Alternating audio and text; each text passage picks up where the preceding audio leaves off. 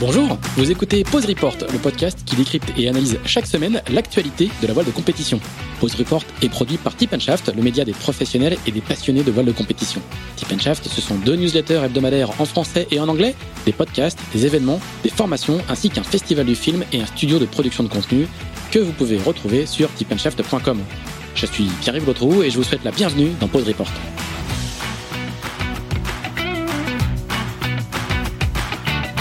Bonjour à tous, je profite de cet épisode pour vous parler du tout nouveau projet de Tip Shaft baptisé Sailors. Sailors, avec un Z, c'est la plateforme de vidéo à la demande par abonnement dédiée à l'univers de la voile de compétition que Tip Shaft a lancé le 1er décembre.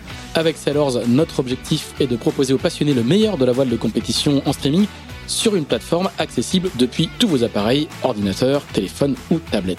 Au menu, des documentaires, des séries, des récits de courses, des portraits, des sagas, pour beaucoup disponible uniquement sur Sailors. Le tout pour le tarif attractif de 5,99€ par mois ou de 60€ par an. Voilà, tout ça se passe sur sailors avec un z.com.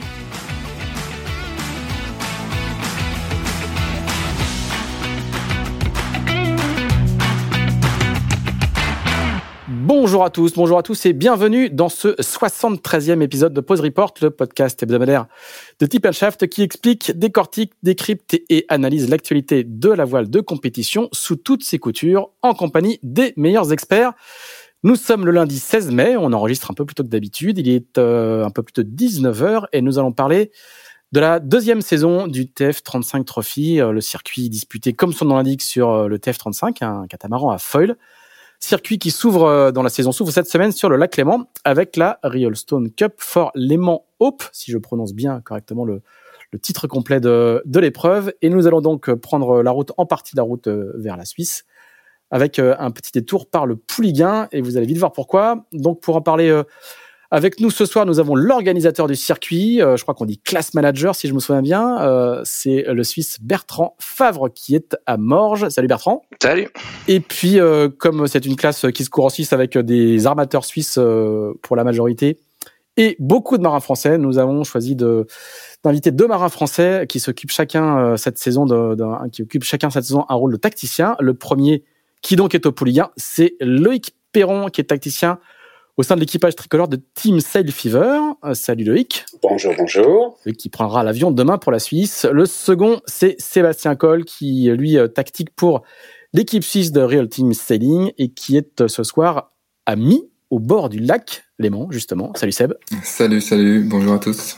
Et le, le cinquième n'est pas un invité, c'est le co-animateur de Pause Report, c'est Axel Capron, le rédacteur en chef de Tip Shaft, qui est chez lui à Levallois-Perret, Perret, pardon, et qui va nous faire, comme d'habitude, un petit brief euh, rapide sur euh, ce qu'est euh, le TF35 Trophy. À toi, Axel. Oui, bonsoir à tous.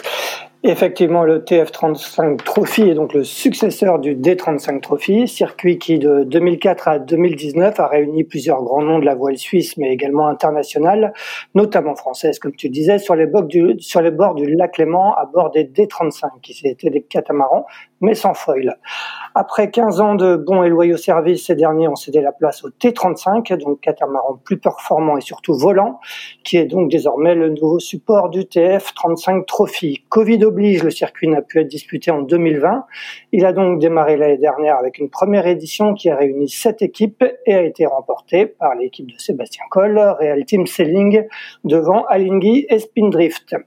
Autant d'équipes qui seront encore présentes cette année. Il y aura sept équipes cette année au départ, avec euh, un nouveau, une nouvelle équipe, pardon, Vitamina Sailing menée par l'Italien Andrea Lacorte qui remplace Zulu.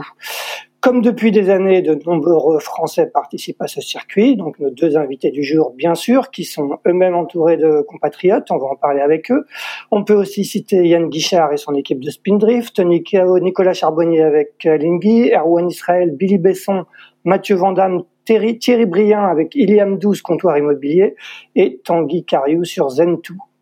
Six épreuves sont programmées cette saison, dont le bol d'or le 11 juin et pour la première fois, une étape disputée sur un plan d'eau maritime et en plus en France. Ça sera à Cannes du 6 au 9 octobre. Ça sera la dernière, étape de la saison. Alors Bertrand, on va commencer avec toi. Euh, est-ce que tu peux très rapidement euh, nous expliquer euh, un petit peu comment est, est né le, le, le, TF35, le bateau et le, et le, et le circuit, en, en, mettant bien en perspective pour nous autres Français qui sommes peut-être je parle du public, hein, moins habitué que d'autres, euh, c'est on, on, a affaire à une classe de propriétaires et de propriétaires euh, exigeants, euh, fortunés. Raconte-nous un peu comment comment c'est passé du D35 au TF35. Bah, je pense que le, le, le, D35 est un bateau qui a qui était vraiment bien bien né pour le lac, qui a fait 15 ans de, de bons et loyaux services et qui arrivait un petit peu en fin de en fin de course, pas pour lui-même, mais plutôt pour l'intérêt qui, qui générait dans la région. Euh, les propriétaires avaient envie de, de, de, de pousser le, boulon, le bouchon un petit peu plus loin d'un point de vue technologique. Le, le, le, le foiling euh, se développait partout, l'America's Cup, c'est le GP qui était en, en discussion, les GC32, il y, avait une volonté de, de renouveler la plateforme et de créer un support qui, qui rende le vol accessible euh, à des propriétaires, pas uniquement à, des à des marins, euh, des sportifs d'élite, on va dire, mais que, que le bateau puisse être accessible à des à des gens qui qui ont moins le temps et euh, la possibilité de s'entraîner. C'était un petit peu l'origine de tout ça. Euh, pour terminer sur le D35, les, quasiment toute la flotte navigue encore sur le lac Balaton aujourd'hui. Donc, euh, on peut dire que l'histoire s'est pas arrêtée avec l'arrivée du, du, TF. On a, on a encore six bateaux qui régatent euh, régulièrement en, en, Hongrie. Très bien. Le, le, le, bateau, pour le, pour le, on parlait très rapidement aussi. Hein. C'est un bateau qui est fait pour naviguer dans des vents légers. On a, on a des images vraiment étonnantes d'un bateau qui vole on a l'impression qu'il y a cinq ou six nœuds. Je sais pas quelle est la, limite base de vol du bateau. Et puis l'une de ses caractéristiques, c'est que les foils sont asservis. Si je me trompe pas, tu peux, tu peux nous. Voilà, tout à fait. En fait, les, dans, dans, le cahier des charges, on voulait un bateau qui vole au près, qui vole tôt, qui n'avait pas forcément à des vitesses euh, supersoniques. C'est un petit peu le corollaire du, du fait de, de, voler tôt.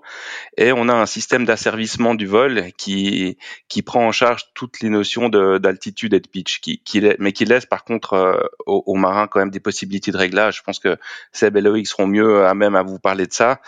Par contre, on a un bateau qui, qui, qui a été dessiné pour aller en mer. L'année dernière, on a fait deux régates à Scarlino en Italie, en Toscane. C'est sûr qu'on a dû un petit peu s'adapter. Euh, on a on, a, on s'est rendu compte de, quelques réalités aussi qui nous ont permis de poursuivre le développement du bateau euh, et notamment de ces systèmes de vol pendant l'hiver. Mais l'objectif est clairement de faire un, bateau qui soit moins typé lac que l'était le D35, notamment aussi dans son, mode de déplacement. Le bateau a été conçu dès le départ pour pouvoir être euh, euh, plié dans un conteneur et pouvoir justement rendre des déplacements plus euh, exotiques possibles.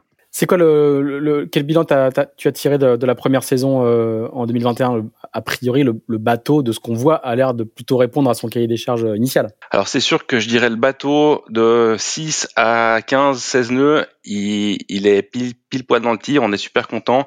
Après, on a dû un petit, on a dû faire de la fiabilisation dans le haut du range. On a, c'est clairement des, des, des conditions qu'on a moins eu euh, sur le lac et dans les phases de développement. Donc on a dû passer par une petite phase de fiabilisation euh, des foils et d'amélioration du, système de vol euh, pendant l'hiver. Et euh, on, espère que ça va porter ses fruits et que et qu'on aura plus ces petits soucis de stabilité en haute vitesse qu'on a pu remarquer justement dans les dans les régates de Scarlino. dernier petit point, c'est un bateau qui est fait en très grande partie en Bretagne. Quasiment entièrement, ouais qui a été fait euh, qui a été fait entre Vannes et Lorient on va dire c'est vraiment la Bretagne euh, enfin, un, coin particulier de la, la, Bretagne je crois que les, la, la, plateforme c'est chez Multiplast la, la, centrale de Nav c'est chez euh, nos voisins de euh, de, de Jeff Pixel. voilà de Pixel sur Mer qui sont deux étages en dessous donc c'est vraiment le vous avez choisi le, tout, tout ce que le, le neck plus ultra euh, Frenchy euh, bah, c'était c'était pratique pour nous dans le sens où euh, avoir des, des entreprises qui sont dans un rayon proche, c'est plus simple pour la coordination. On a fait aussi les mâts chez chez Lorima. Et c'est vrai qu'avoir tous les acteurs qui soient réunis dans un dans un rayon d'une cinquantaine de kilomètres, c'était euh, c'était très pratique et ça a permis aussi de, de pouvoir finalement faire ces bateaux assez rapidement parce qu'on a mis euh, deux petites années pour faire euh, le dessin. On a on a modifié un, un Easy to Fly sur le lac pour euh, faire pour tester le concept. Et après très rapidement, on a lancé la production d'une série de huit bateaux. Donc on pouvait pas tellement se permettre de de perdre du temps en, en, déplacement et surtout d'avoir des pièces qui viennent de pays qui qui rendent la logistique complexe. Ça a été en plus renforcé par euh, notre ami Covid qui et on était bien content en fait de pouvoir euh, limiter les trajets et que les, les les fabricants puissent continuer à travailler malgré toutes ces contraintes de transport qu'on a pu subir. Axel. Oui, Loïc, Sébastien, vous avez donc euh, tous les deux connu euh, les D35. Euh, quels sont, quels sont vous avez donc découvert la TF35 sur le circuit l'année dernière. Quelles sont, quelles ont été d'abord les premières sensations pour quand, quand, vous avez découvert ce bateau? Et après un an, quels, quels sont les premiers enseignements dont, de, que, que, vous en tirez? On va peut-être commencer par, par toi, Loïc. Alors moi, j'ai découvert les TF lors du début de la deuxième saison. C'était l'année dernière. Et oh, bah, c'est comme le disait Bertrand très justement, il y a eu ils ont été réalisés très rapidement euh, et répondent parfaitement au cahier des charges sur le lac. C'est assez génial de, voler sur un miroir parfois. Euh, après, c'est vrai qu'ils sont un petit peu plus, ils étaient un peu plus euh, délicats dès que le clapot se lève un peu, ce qu'on a pu voir lors de l'épreuve de Scarlino en Italie. Mais génial, des sensations absolument fabuleuses. Un, un, système de pilotage de hauteur de vol euh, assez unique et, euh, et qui fonctionne bien. Et puis, et puis de revoir euh, bah, toute la bande de Moi, ça faisait quelques années que j'avais, je ne faisais plus de, de D35, quoique aussi un petit bol d'or il y a trois ou quatre ans d'ailleurs, il me semble. Et le D35, ça avait été, vous en avez parlé un peu quand même. C'est vrai qu'on a passé 15 années. Dès le début, dès la première saison, il y a un peu plus de 15 ans maintenant, j'avais, je me souviens avoir eu la chance de démarrer les, les tout premiers bords. Et, et de la même manière, les, Suisses ont cette euh, faculté, les propriétaires, aussi bien que les, archis, les ingés, de, de concevoir, il n'y avait pas que des Suisses d'ailleurs là-dedans, hein, mais de concevoir des engins parfaitement dédiés à, leur environnement, dans tous les sens du terme, hein, l'environnement lacustre, euh, de répondre à des envies de propriétaires qui ont suffisamment de moyens et de passion pour euh, vouloir la partager avec d'autres. Et tout ça fait que c'est une ambiance assez géniale. Et et j'ai hâte de, que ça démarre dans quelques jours là euh, à Lyon parce qu'enfin on va se voir parce que pendant un an on s'est pas vraiment vu, on avait des masques, on se voyait sur l'eau et puis on se voyait pas au bistrot. Là cette année ça va changer. Et toi Sébastien, comment comment tu as vécu un peu cette découverte du, du, nouveau support? Ben, En fait moi j'avais très très peu d'expérience du D35. Je crois que j'ai fait qu'une seule régate. C'était la dernière du, de la dernière année des championnats D35 avec Real Team. Mais euh, je vais pas être très euh, pertinent dans la comparaison. Par contre, ce qui m'intéressait euh, beaucoup dans le TF35, c'est euh, la capacité du bateau de à voler au près. Aujourd'hui, il y a très peu de bateaux euh, dans le monde qui, des, très peu de foilers qui, qui volent au près et ça ouvre des perspectives tactiques assez intéressantes et, et voilà donc voilà pourquoi je rejoins vraiment ce circuit-là. C'est vrai que, comme dit Loïc, les, Suisses ont cette euh, faculté à, être visionnaires euh, dans leur euh, dans la modernité des systèmes et des, bateaux qui produisent ou qui font produire. Donc aujourd'hui très heureux d'être sur sur ce circuit-là avec avec Real Team. Ça remplit beaucoup d'objectifs pour moi dans ma carrière. Est-ce que tu peux nous expliquer comment ça fonctionne à bord? Vous êtes, euh, il y, a six équipiers hein, sur le bateau, c'est ça? Comment se répartissent un peu les rôles? Ouais, on a donc c'est un bateau qui est très physique. Hein. on a on a quand même beaucoup de surface de toile pour pouvoir se déplacer dans le petit temps. Le génaqueur, euh, on a deux tailles de génaqueur entre 120 et 140 mètres carrés. Euh, et euh, et donc il faut manœuvrer tout ça et en même temps euh, faire voler le, la plateforme. Donc euh, six, équipiers, un barreur, un régleur de grand voile, euh, un régleur de chariot de grand voile. C'est vrai que la grand voile est assez grande et il faut quand même pas mal de puissance pour, pour la réguler. Et, on se rend compte notamment auprès sur les foilers que la régulation de, de la grand voile est, est très importante pour la stabilité de vol. Euh, ensuite, on a un tacticien, euh, un régleur de voile d'avant et un, un, numéro un qui, euh, euh contrairement aux, années euh, des 35, s'occupe pratiquement uniquement des, des foils, des foils, des main foils, c'est-à-dire les foils les plus grands du bateau, et un petit peu moins des, des voiles d'avant en termes de manœuvre. Bon, ça reste des postes très physiques. Aujourd'hui, on peut dire qu'il y a que le, le barreur qui euh, qui euh, n'est pas sur un sur un poste très physique. Tous les autres doivent vraiment euh, être prêts physiquement au, début de la saison, quoi. Bertrand, est-ce que, est-ce que tu est-ce que tu peux nous, nous, expliquer le format des régates? Ça, ça, ressemble à ce qui se passait en, en D35, c'est un peu le, même genre de parcours. Comment se passe un, un week-end type de, de, sur le TF35 Trophy? En fait, on fait des on fait des régates bananes, hein, des régates bananes qui font environ un 1000, un 1002, on, on essaie de garder une, une, durée de course qui dure entre 20 et 25 minutes et euh, de faire entre 4 et 5 régates par jour. Après, euh, comme disait Seb, le, bateau est très physique, elle est, on, on, voit que les gens sont vraiment fatigués assez rapidement, donc on essaie d'enchaîner 4 à 5 régates de, de 20 minutes avec porte au vent, porte sous le vent. C'est un, un, format qui nous qui ouvre beaucoup de jeux. Donc on fait départ départ au pré. Et le, le fait d'avoir une porte au vent et sous le vent euh, permet à chaque chaque bord d'être intéressant. C'est c'est clairement des des bateaux sur lesquels les manœuvres, euh, surtout au pré, euh, on n'arrive pas encore à faire des à faire des des foiling tags, donc le virement coûte cher. Donc le fait de pouvoir choisir son côté euh, en passant la porte en haut est, est, un, est un, plus d'un point de vue stratégique. Les, les foiling jibes commencent à passer de, de mieux en, mieux, donc c'est moins, moins capitalo pourtant, mais c'est un, je crois que c'est un format de course qui, qui, qui convient bien. On n'est pas encore au dry tack, mais ça ne serait, ça ne serait tardé. Ils y arrivent en, ils y arrivent en IQ foil depuis, euh, depuis la semaine dernière. Ah ouais. Ah non, non, on n'y est pas encore. C'est pas tout à fait pareil. Loïc, est-ce que, est-ce que tu peux nous, nous, nous présenter ton, ton, équipe? Je crois que euh, tu es dans une équipe, euh, pour le coup, le, le, seul propriétaire français, si je ne m'abuse, si j'ai bien fait le tour de, du site web tout à l'heure, c'est le euh, Frédéric Exactement. Il y en avait un autre, c'était Eric Maris, mais qui ne, ne font pas cette saison. Ils sont en train de, de, de, démarrer sur des bateaux un petit peu plus gros, toute l'équipe Zulu.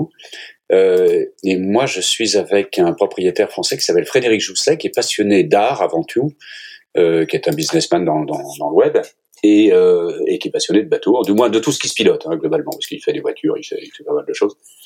Et il a été euh, a priori euh, emmené dans cette belle histoire de TF35 par Eric Maris. L'anecdote est que je crois qu'il était en haut de l'Everest au moment où Eric Maris lui a dit tiens il y a des bateaux marrants sur le lac, viens jouer avec nous. Et puis voilà. Et initialement, moi j'ai remplacé euh, Damien, qui était le, le, précédent skipper ou du moins tacticien à bord. Alors quand Frédéric, quand notre propriétaire est là, euh, il barre. Et quand il n'est pas là, euh, je reprends le guidon. Et comme le disait Seb, ça tombe bien parce que c'est l'un des postes les moins physiques, ce qui me va beaucoup mieux. Ça veut pas dire que je barre bien, mais au moins, euh, il vaut mieux faire ça.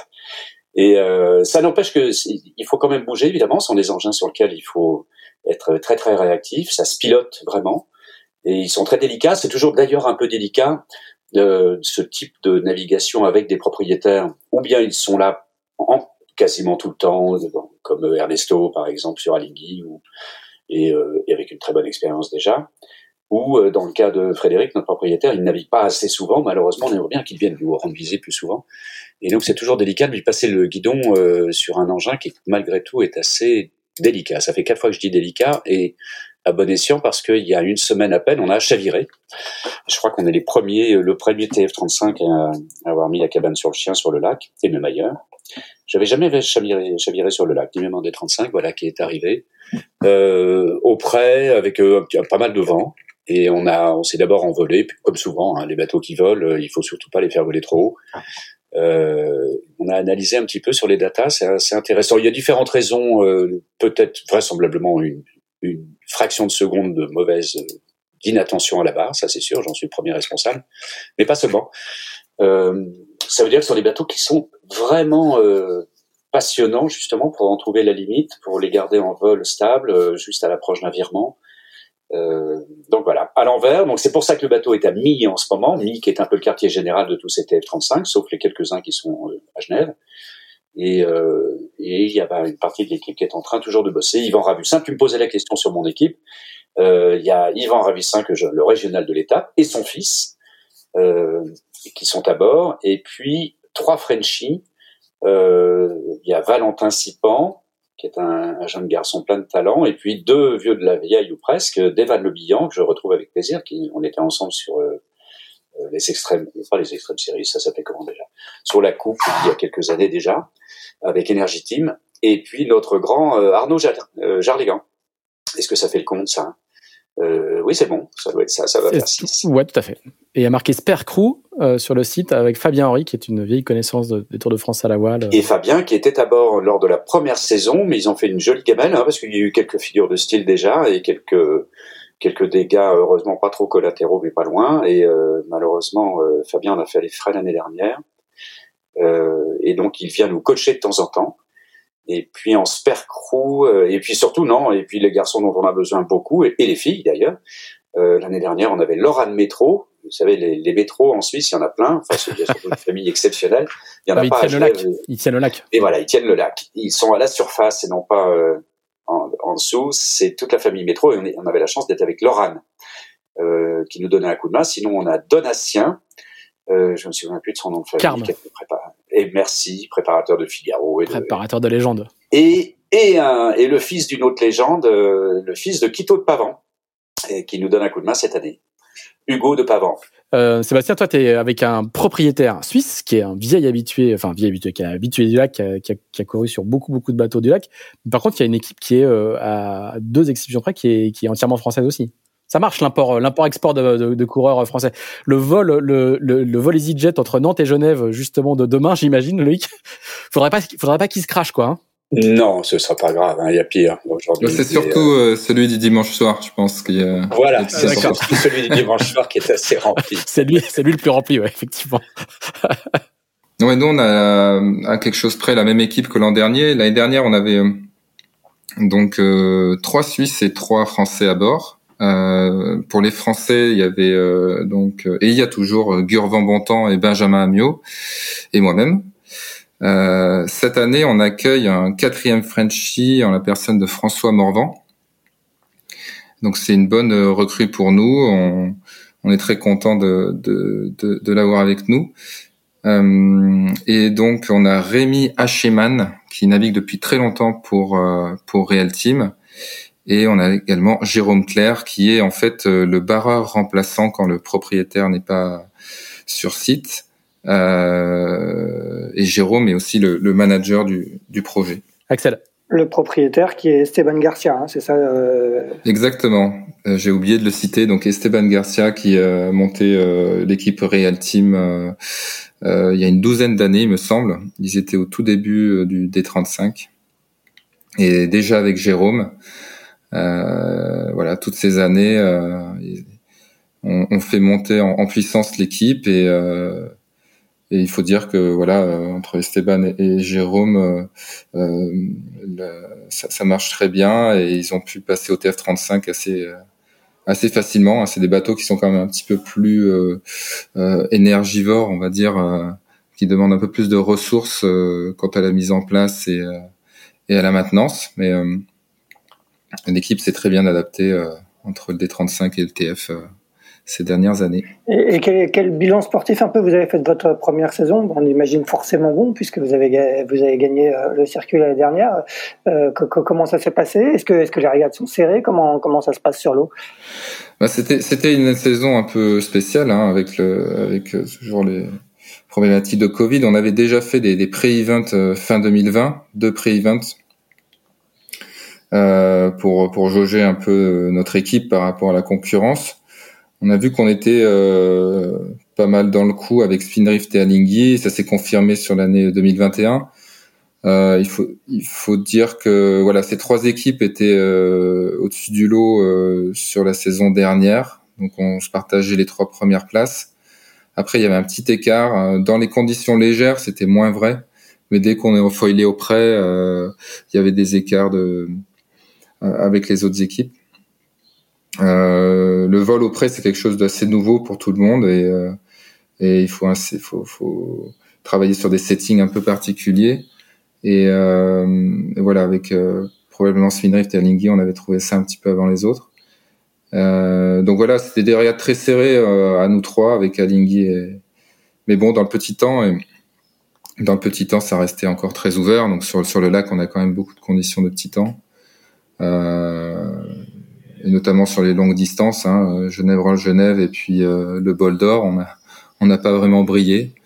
Heureusement, euh, heureusement, ça ne nous a pas porté préjudice pour pour le pour la saison, mais c'est quelque chose qu'on va essayer d'améliorer pour cette année. Oui, parce que Bertrand, il n'y a, a, pas seulement des, des, des, formules Grand Prix sur ce, sur ce DF35, euh, TF35 Trophy, pardon. Il y a aussi des grandes courses comme du coup le, le Bol d'Or et Genève-Genève. Ouais, tout à fait. Ces deux courses qui font qui font partie euh, intégrante du du, du trophée. Le le Bol d'Or, c'est la régate emblématique du lac. C'est la fête, euh, c'est la fête du lac. C'est c'est un petit peu le Spi West chez vous ou la, la Chaos Week en Angleterre. Tout le monde navigue, c'est la fête et on, on se doit d'y participer. C'est une régate qui est compliquée pour nous quand on a dû dessiner le, le TF35 parce qu'il il fallait gagner le bol d'or et c'est une régate qui, qui se navigue, qui se navigue des fois où on n'a pas de vent du tout, des fois on en a beaucoup, donc ça, ça a mis un petit peu de piment, on va dire, dans le, sur la planche à dessin. Et puis ça, c'est des régates qui, qui, qui donnent un petit peu leur chance à, à tout le monde. Et c'est pas uniquement des courses de vitesse, il faut, euh, faut avoir du bol, comme on dit. Et le facteur chance est un, est un, petit peu important. Alors évidemment, celui qui gagne vous dira toujours qu'il avait tout prévu, mais c'est c'est rarement le cas. Et euh, sur une régate comme la Genève-Genève qui fait qui fait une trentaine de milles l'après-midi, c'est plus c'est plus prévisible en général. Mais le le bol d'or est une régate qui qui a ses aficionados, mais qui a aussi euh, qui est pas toujours agréable à vivre pour les gens qui qui sont derrière. Loïc, tu as fait plusieurs bols d'or, si je me trompe pas. Quel, quel, quel, quel, souvenir tu gardes de tes diverses participations? Euh, Oui, oh là là, bah non, mais ça va remonter loin, mes enfants là. Euh, la première fois que j'ai vu un bol d'or, si ça c'est une anecdote intéressante, c'est il y avait Stars and Stripes, le, le catamaran de Dennis Conner, qui avait gagné cette, ce fameux mismatch du côté de San Diego, je crois, contre les Kiwis. Ils avaient fait euh, deux bateaux, ou en tout cas deux gréements, et euh, il courait pas, mais enfin il était là en spectateur. Et donc euh, je me souviens avoir assisté à la victoire d'un Formule 40 à l'époque, qui s'appelait Le Matin, d'Edouard Kessy. Et puis après mon premier bol d'or, j'ai dû le faire avec Yvan Ravussin d'ailleurs, et Nico, et Nico Grange, euh, à bord du tout premier Alinghi, le bateau d'Ernesto, qui était un trimaran à l'époque, qui était à Pornichet en ce moment d'ailleurs depuis pas mal d'années, qui s'appelait Bédard. Et puis après, euh, et puis après quoi? Puis après, avec Nico Grange en D35, on a eu la chance de gagner deux fois, euh, deux ou trois, deux, deux, fois je pense. Et puis, comme le disait Seb, en TF et le bol, euh, comme le disent tout le monde, ça dépend pas seulement des qualités des équipages, mais il faut avoir du bol et un peu de. Et c'est pas mal d'être derrière de temps en temps, ce qui est exactement ce qui nous est arrivé l'année dernière. On était, euh, on est passé en tête au Bouvray, c'est-à-dire à l'autre bout du lac. Euh, alors qu'on était très mal. Euh, comme quoi ça peut. Et puis on a on a fini troisième à quelques secondes euh, des premiers. Et les trois premiers du Boulder l'année dernière étaient plus ou moins les trois derniers du classement TF35. Donc ça montre bien que c'est pas seulement. Euh, c'est vrai que c'était assez étonnant d'ailleurs de voir que c'était l'ordre inverse des du podium moyen et régulier sur les épreuves vraiment inshore ou les épreuves de régate pure. Donc nous on a beaucoup à travailler euh, non seulement large, mais particulièrement tout, tout ce qui est parcours. Il y, a, il y a une grande différence. On le sent bien, Seb le disait, il y a trois, il y a un groupe de trois devant, Alingir, Real Team et Spindrift qui ont qui sont qui ont vraiment des équipages évidemment de champions et qui naviguent euh, pas forcément plus longtemps mais qui naviguent bien. Et puis il y a un groupe B euh, avec euh, Art Explora. Nous on est parfois les derniers du groupe A, mais souvent les premiers du groupe B. Quoi. Donc c'est pas encore, euh, il y a encore pas mal de marge de progression. Euh, Bertrand, historiquement, on, le disait tout à l'heure, il y a beaucoup, et, la preuve euh, avec Loïc et Sébastien est là, il y a beaucoup beaucoup de Français qui participent à, ce circuit. Pourquoi, comment, ça s'est fait je, pense que tu connais un peu le circuit des 35 depuis le début. Comment comment ça s'explique? Ben, je dirais au début, au début du circuit des 35, la, la voile en Suisse était très peu professionnalisée. C'était euh, en fait, il y avait euh, finalement euh, les clubs, les écoles de voile. on a eu, on a eu la chance et on a toujours la chance d'avoir le centre d'entraînement à la régate à Genève, qui était, je dirais, le seul organe de, de, formation ou de perfectionnement de, on va dire pour jeunes adultes. Donc il y avait un, il y avait clairement un manque de d'équipiers disponibles. Donc ça a créé un, un, un appel d'air. Il y a eu aussi une espèce de concordance des, des temps avec la fin du circuit Orma qui a créé aussi des disponibilités en France. Donc tout ça s'est regroupé pour, euh, pour amener du monde euh, sur nos bateaux. Qui, qui, sont des bateaux intéressants. Même le D35 quand il est sorti, c'était un bateau qui était euh, qui a très vite été adopté par tout le monde. Donc les gens avaient envie de venir. Et je crois qu'après ça c'est. Il y, avait même des sponsors français. Hein. Il y avait il il y a Foncia, il y avait Foncia, il y avait Banque Populaire qui avait leur. Euh, en gros, c'était aussi de un support d'entraînement pour une partie de, de, de, des équipes sur la fin de l'Orma, quoi. Hein. Ouais, tout à fait. En fait, il y a, y a, eu un bon transfert entre la fin de l'Orma et le LD35. Et puis après, bah, l'aventure a continué avec le TF35. On, a voulu dès le début avoir un, objectif d'internationalisation euh, fort, aussi dans le design et dans la conception du bateau. Le rendre, euh, le rendre facilement transportable, c'était, euh, c'était un des points faibles du D35. On était, on était allé une fois faire deux régates en Méditerranée ça avait été vraiment très compliqué en logistique, ça avait été compliqué pour plein de raisons. Le, le, le bateau avait pas été conçu pour être euh, pour naviguer sur l'eau salée, si on si on peut résumer. ils étaient revenus rouillés. Enfin bref, on, a on a essayé de pas faire les mêmes erreurs sur ce bateau-là.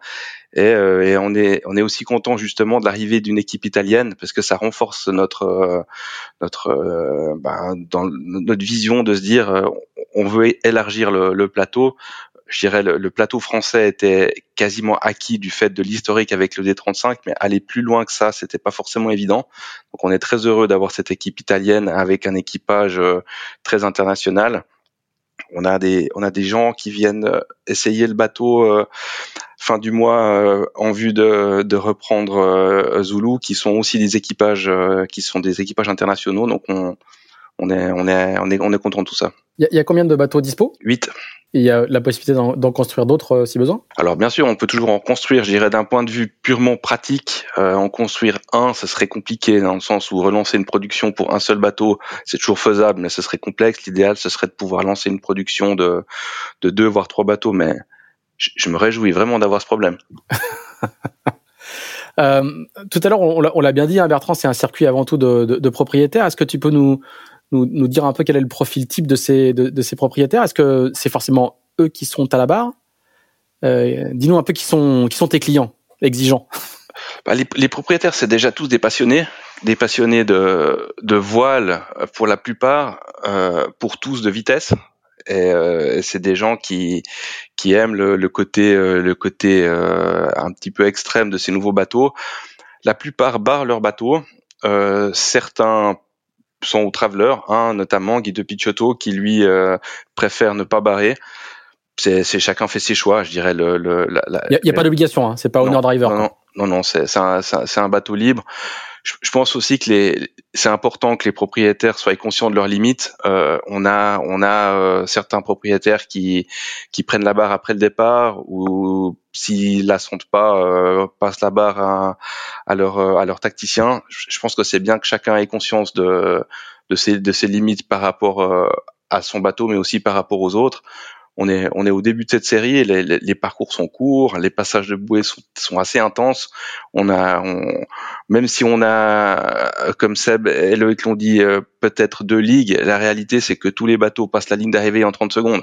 Donc euh, ça ça reste quand même euh, très très dense. Le, bol d'or après après 80 000 de course, tous les bateaux sauf un ont passé moins de 4 minutes. Donc on a il n'y a pas beaucoup d'espace sur le terrain de jeu.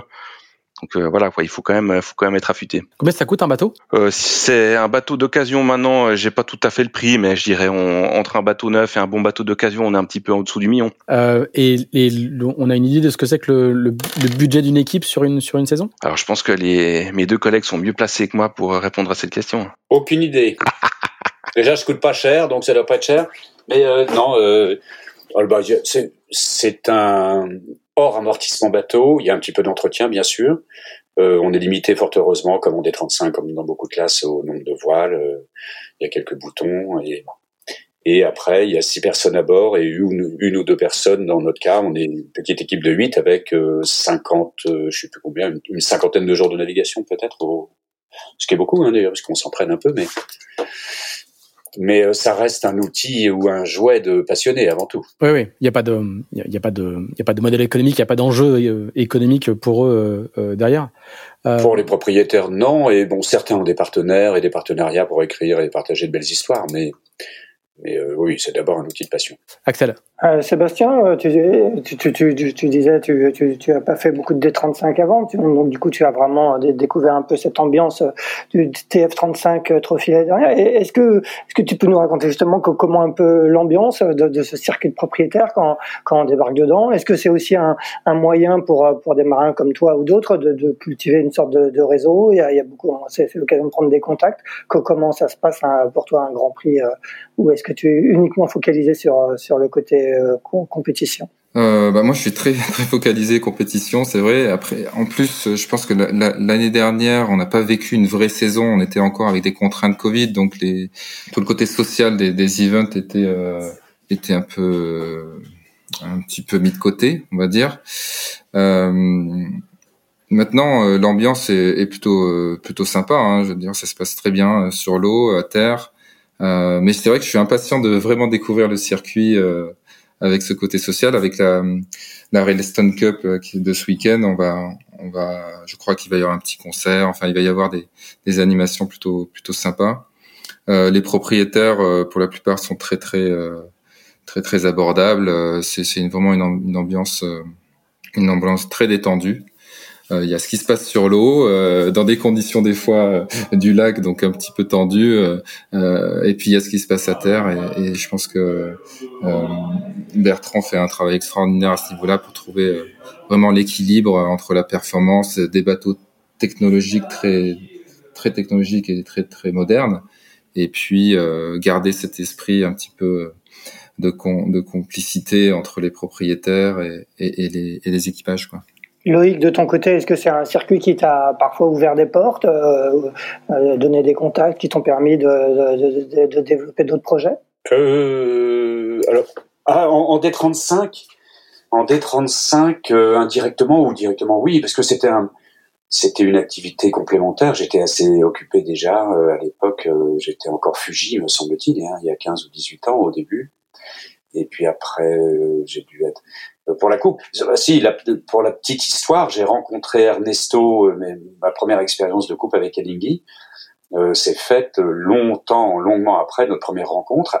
À l'époque, il n'y avait pas les D35 ni les TF, bien sûr, mais il y avait des, les anciens Formule 40 français qui vivaient leur deuxième vie ou leur vie de retraite euh, sur le lac. les, les, biscuits Cantreau de Jean Le Cam d'il y a 25 ans et, et, beaucoup d'autres finissait sur le lac et il gagnait les bottes d'or assez régulièrement. Et puis au fur et à mesure, il y a eu une série, une classe de, de multicoques du lac avec une jauge un peu spéciale de 40 pieds.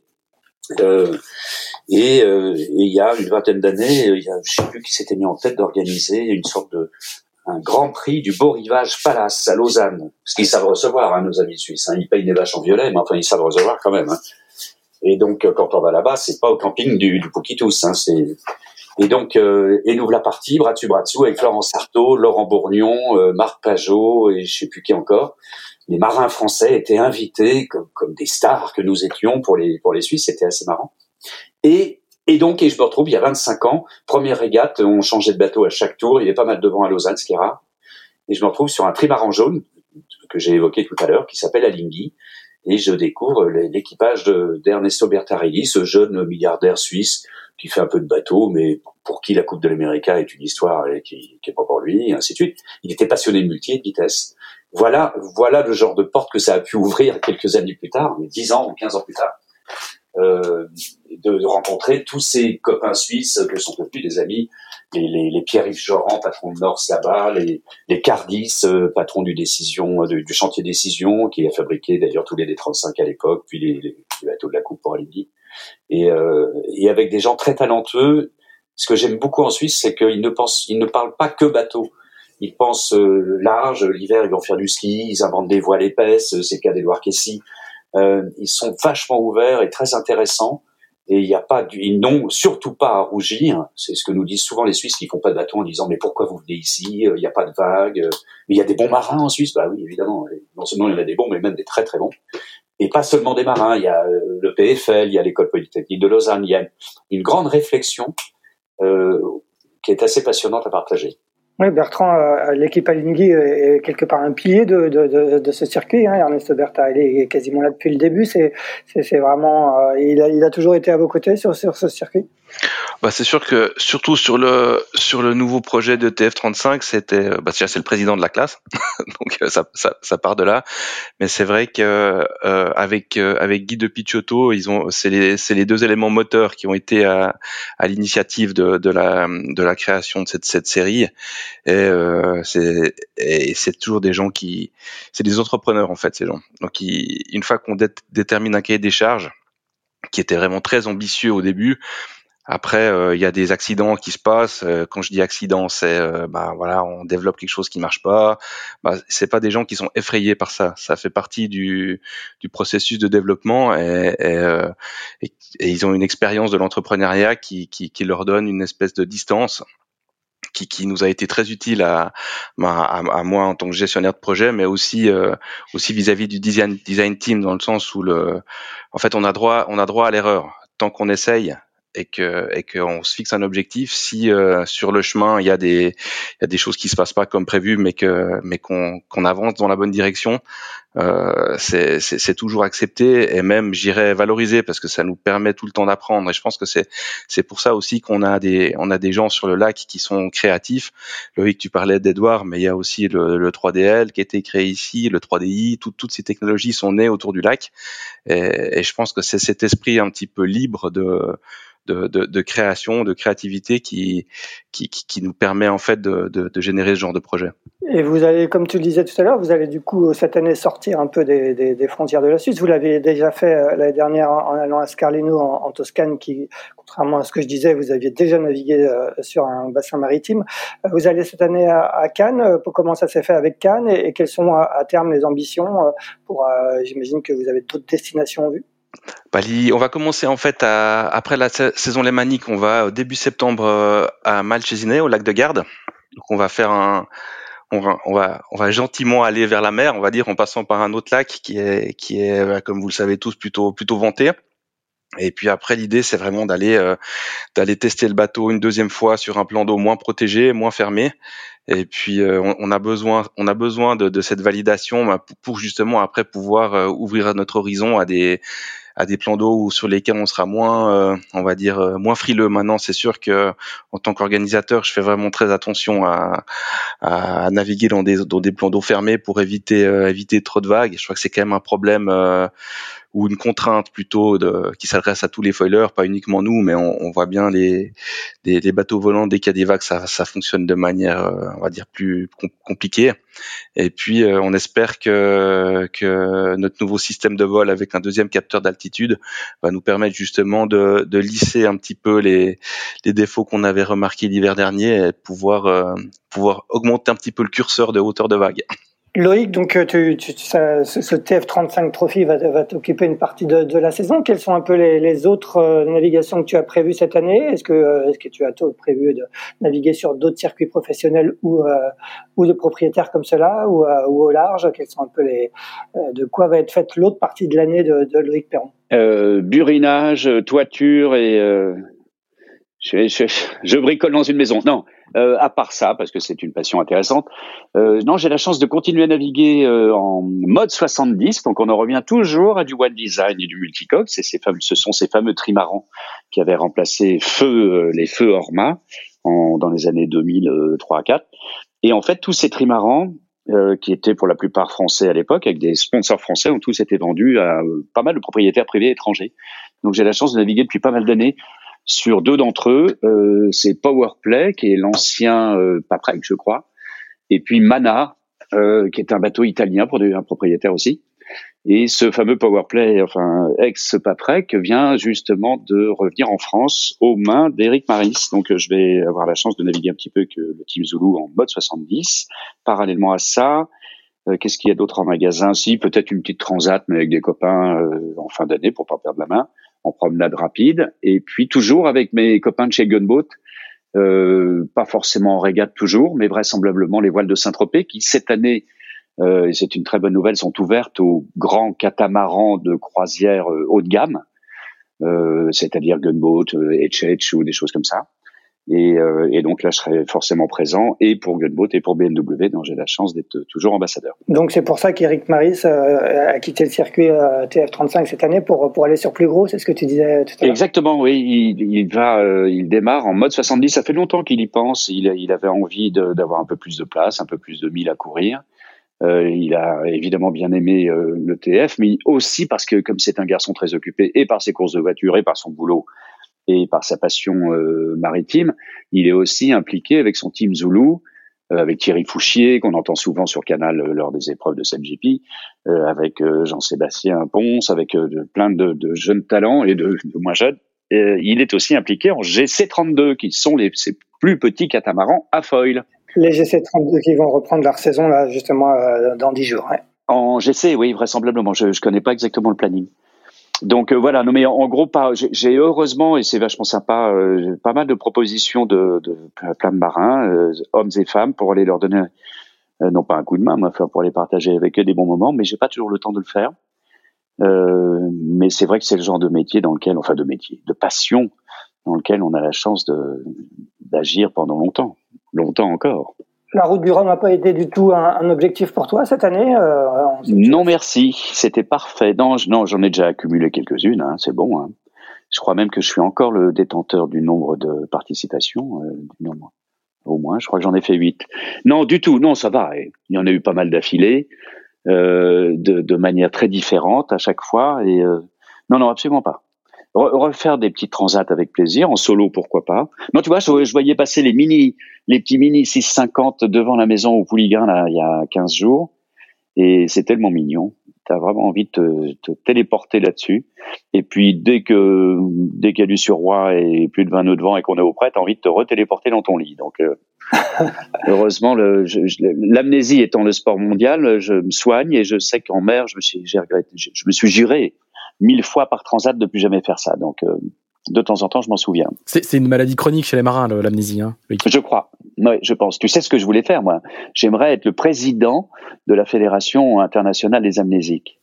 T'imagines Sauf que tous ces cons-là, ils oublieraient de payer leur cotisation, donc ça marcherait pas du tout. elle,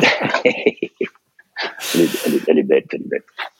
Bertrand, tu, tu, tu euh, en dehors d'être le, class manager des TF35, je crois que tu confirme-moi que tu es, tu es aussi celui des RC44. Exact, exact. Je, je rentre d'ailleurs de cache-cache là. Voilà, donc ta spécialité, euh, ta spécialité, c'est de t'occuper justement de, de, de circuits de propriétaires. Ce sont à nouveau des propriétaires. Hein exact, tout à fait. Ouais, c'est un, un, concept qui est très, qui est très, qui est très similaire. Voilà, sur, sur des, sur des bateaux différents. Bah, du, coup, c'est quoi, c'est quoi les, les, principales différences entre les deux? Je parle, je parle de la, je parle de, je parle de tes clients, les, les, les propriétaires, ceux, ceux, du RC44 et ceux du, ceux du RC44. Ce qui est assez frappant, c'est que c'est, c'est, les mêmes depuis, depuis très longtemps. Quoi, hein. Il y a une, une, fidélité au bateau et au support qui est, qui est étonnante. Hein. Alors c'est sûr qu'on a, on a un, un, club, on va dire, de propriétaires qui, qui, qui s'apprécient beaucoup aussi humainement entre eux.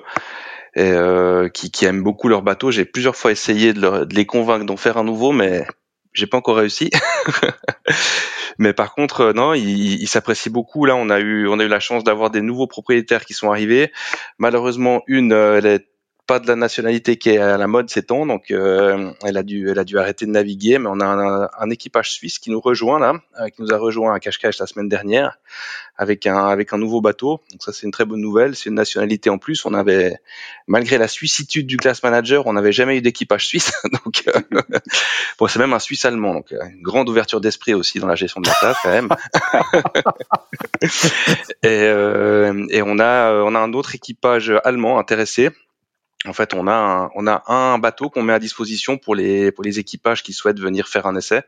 Et c'est un concept qui a très bien marché parce que ça nous a permis justement de d'ouvrir un petit peu la classe et de de la rendre moins euh, de, montrer en fait qu'on était prêt à accueillir des gens. On, nous a souvent fait le reproche d'être une classe fermée, donc en mettant un bateau à disposition, ça nous a permis de briser un petit peu cette, cette réputation et, c'est vrai que ça fonctionne bien. Hmm. D'être trop trop club fermé de gens qui se de gens qui se connaissent de, qui se connaissent par cœur. Est-ce qu'il y, a autant de est-ce qu'il y a autant de marins français euh, dans, les équipages que, sur le TF35 Alors il y en a eu, il y en a un petit peu parce qu'on a un propriétaire français, euh, Hugues Lepic, qui navigue avec nous depuis depuis quelques années. Il y a Thierry Brien d'ailleurs qui était euh, qui était longtemps son, son, préparateur et qui naviguait sur le bateau.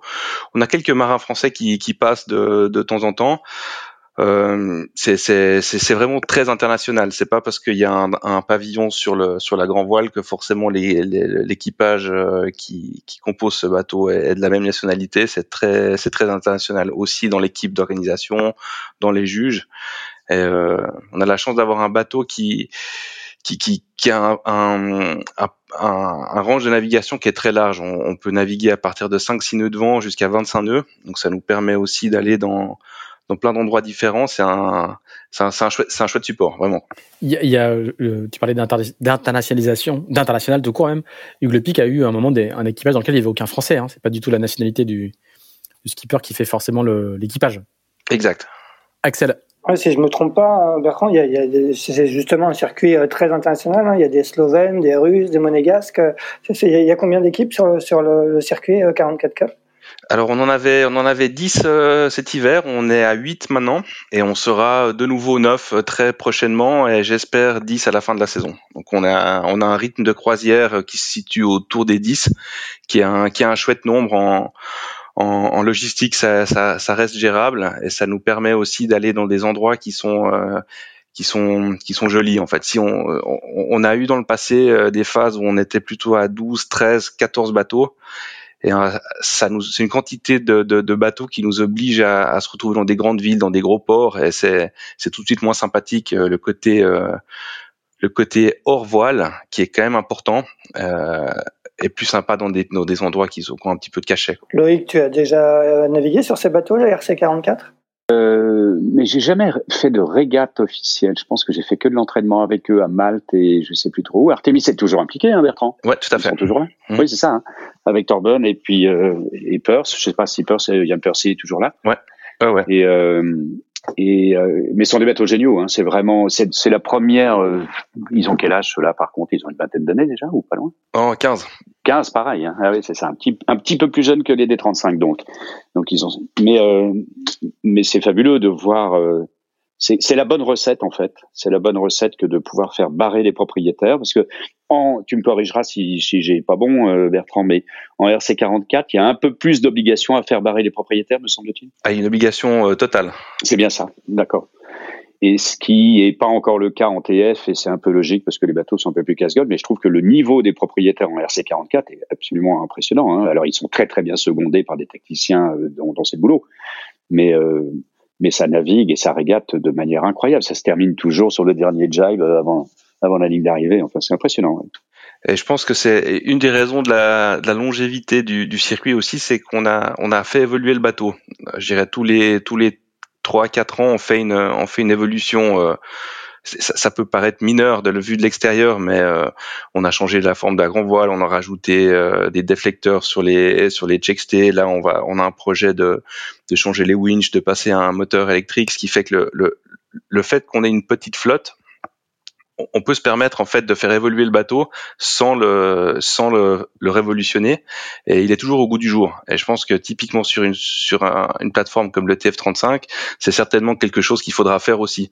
On, est dans un dans un dans un monde qui évolue très vite notamment euh, au niveau du foiling. C'est très peu probable que nos dessins de foil actuels dans deux saisons ils soient encore au goût du jour je pense qu'il faudra pas avoir peur sur ce bateau-là de se dire, ben tous les X années, il y a il y a une mise à jour qui se fait quelque part, et ça permet justement à ces à ces one design de de durer en fait et de rester euh, de rester euh, ça c'est très juste mais je trouve que l'une des leçons du RC44 par exemple c'est que ça montre bien que c'est pas la vitesse absolue qui intéresse ni les propriétaires ni euh, les équipages et encore moins un grand public dont on se fout un peu d'ailleurs et dans le cas des TF et des RC mais euh, c'est pas la vitesse à tout prix, c'est le piège dans lequel est en train de tomber le GP d'ailleurs, parce qu'il n'y a pas besoin d'aller trop vite, ça devient dangereux pour tout le monde et pas très amusant tactiquement. Euh, moi, je trouve que le TF, de ce point de vue-là, répond très bien à la problématique du lac, de décoller rapidement, comme tu disais tout à l'heure, tout à l'heure en début de conversation. Euh, ça, c'est ce qu'on cherchait. Évidemment, ça nous bloque un peu en vitesse de pointe, mais on s'en fout, j'oserais dire. L'intérêt, c'est que c'est d'essayer d'aller plus ou moins à la même vitesse que les autres. À propos de vitesse, on va, peut-être terminer par une petite question pour toi, Loïc. Euh, on aurait pu la poser à, Seb euh, Cole, mais qui, qui, a dû nous quitter pour, pour rejoindre son équipe de Real Team. Euh, on te sait passionné de, de grands trimarans, de vitesse. Euh, Seb travaille pour Merconcept, l'équipe de François Gabard. J'imagine que, comme, comme beaucoup, tu as, tu as suivi un petit peu le litige qui oppose euh, l'équipe de François, SVR Lazartigue, à, à, la classe ultime 32-23 à propos de la, de la conformité de son bateau aux règles de jauge. Quel est un peu ton regard sur cette histoire euh, Et que quand tu vois le bateau de François, qu'est-ce que ça t'inspire euh, Une petite question piège pour terminer. Oh, c'est pas piège, non. Le piège, ils sont tombés dedans tout seuls, comme des grands, ou comme des enfants en train de se bagarrer devant un, pot de confiture à moitié vide. Euh, c'est dommage. Bon, ça arrive dans tout, malheureusement, dans tous les sports, quand une équipe, quand des écuries ont l'impression qu'ils sont dominés par une autre, mais non, je trouve ça dommage. En gros, c'est un sport immature, comme la plupart des sports d'ailleurs, euh, avec des règlements, euh, avec des évolutions technologiques extrêmement rapides et des réglementations qui euh, vont pas aussi vite que ça, ou ou parfois trop de réglementation va tuer l'ensemble du, principe, ou pas assez. Donc, non, c'est enfin, en tout cas, indépendamment des problématiques juridico-financières et d'ego mesurés, euh, c'est un très mauvais signal que d'envoyer ça euh, au grand public, parce que pour le coup, pour le coup, c'est la classe, l'une des épreuves ou l'une des classes voiles dont on parle ailleurs que dans les hauts clubs et sur les pontons. Donc euh, c'est dommage parce que les marins avaient jusque-là, en France en tout cas, une une propension à générer un peu de sympathie autour d'eux, et là ils sont en train de de pas bien jouer, je trouve. Bah, peu importe les raisons d'ailleurs peu importe. C'est mal géré, de part comme de l'autre. Qu'est-ce que t'inspire le, le bateau en lui-même, euh, Ah bah il est magnifique, il est très très bien et, et, je ne vois aucun problème en termes de. À partir du moment où on choisit de fabriquer des armes, il faut il faut être convaincu qu'elles deviennent dangereuses et ça dépend d'abord de l'utilisateur. Un multicoque euh, en solitaire au large ou en équipage réduit, c'est une arme et pour les utilisateurs et pour les autres et avec différents aspects dangereux, à savoir la, la, la, vision devant, mais même quand on a des beaux hublots, on regarde jamais devant. On fait confiance à des instruments euh, et heureusement des moyens de détection de plus en plus fiables et partagés par d'autres navires, fort heureusement, mais pas toujours. Euh, on, on, vit sur un fil. Euh, quand, à partir du moment où on, accepte de faire du solitaire en multicoque à grande vitesse, qui ça date pas d'hier, hein, ça fait quelques années déjà. Euh, il faut essayer de bah, il faut essayer de finir déjà et puis d'être de, de savoir qu'on se met en danger en permanence. Et donc c'est pas le règlement qui va changer quoi que ce soit là-dedans. C'est pas euh, un règlement écrit par des bureaucrates ou par des ex-marins d'ailleurs euh, qui va déterminer la dangerosité ou pas ou la fiabilité ou pas d'un navire. C'est avant tout l'utilisateur ou les utilisateurs. Mais euh, en tout cas pour reparler du bateau François, je le trouve magnifique. C'est un des plus beaux. Il en faudrait d'autres, mais pas forcément d'ailleurs. Une fois de plus, c'est pas un sport majeur. Hein. Il y a quelques événements qui le sont, mais la voile, c'est pas grand-chose, hein, mes enfants. On a beau causer depuis une heure, on va pas faire une audience considérable. Euh, on est d'accord, c'est un petit village. Détrompe-toi, tu vas voir. Quand bien même je vous le souhaite, hein, mais oui. Tu as demain, demain matin le, douanier suisse à l'accueil, la, à, il va t'en parler? Il y a des chances, il y a des chances. Il va, il va me dire, mais qui c'est ce Bertrand Fabre Il a un drôle d'accent, de Dieu. Bon, eh ben écoutez, merci bien de, nous avoir atteint l'heure réglementaire, comme tu le soulignes bien, euh, euh, Loïc. Merci pour euh, pour cette cette dernière analyse. Bertrand, merci à toi aussi. Je, je, pense que du coup, tu, tu vas tu vas commencer quelques journées un petit peu intenses sur ton sur ton semi-rigide à courir après après tous tes clients. Bah, on se réjouit, on aura une météo sèche et, et chaude. J'espère qu'elle très chaude, oui. Ouais, j'espère qu'elle nous gratifiera d'un petit peu de thermique l'après-midi, mais ça s'annonce assez bien. Ouais. L'année dernière, on a fait deux, les, deux premières régates, il a fait que pleuvoir pendant six jours, donc. Euh, ça, c'est vrai, on s'en souvient. Très bien. Eh ben, écoutez, bonne euh, bonne navigation, euh, amusez-vous bien. Et puis nous, on se retrouve la semaine prochaine. Salut, merci. Merci, bonne soirée. À bientôt, les gars. Merci, au revoir.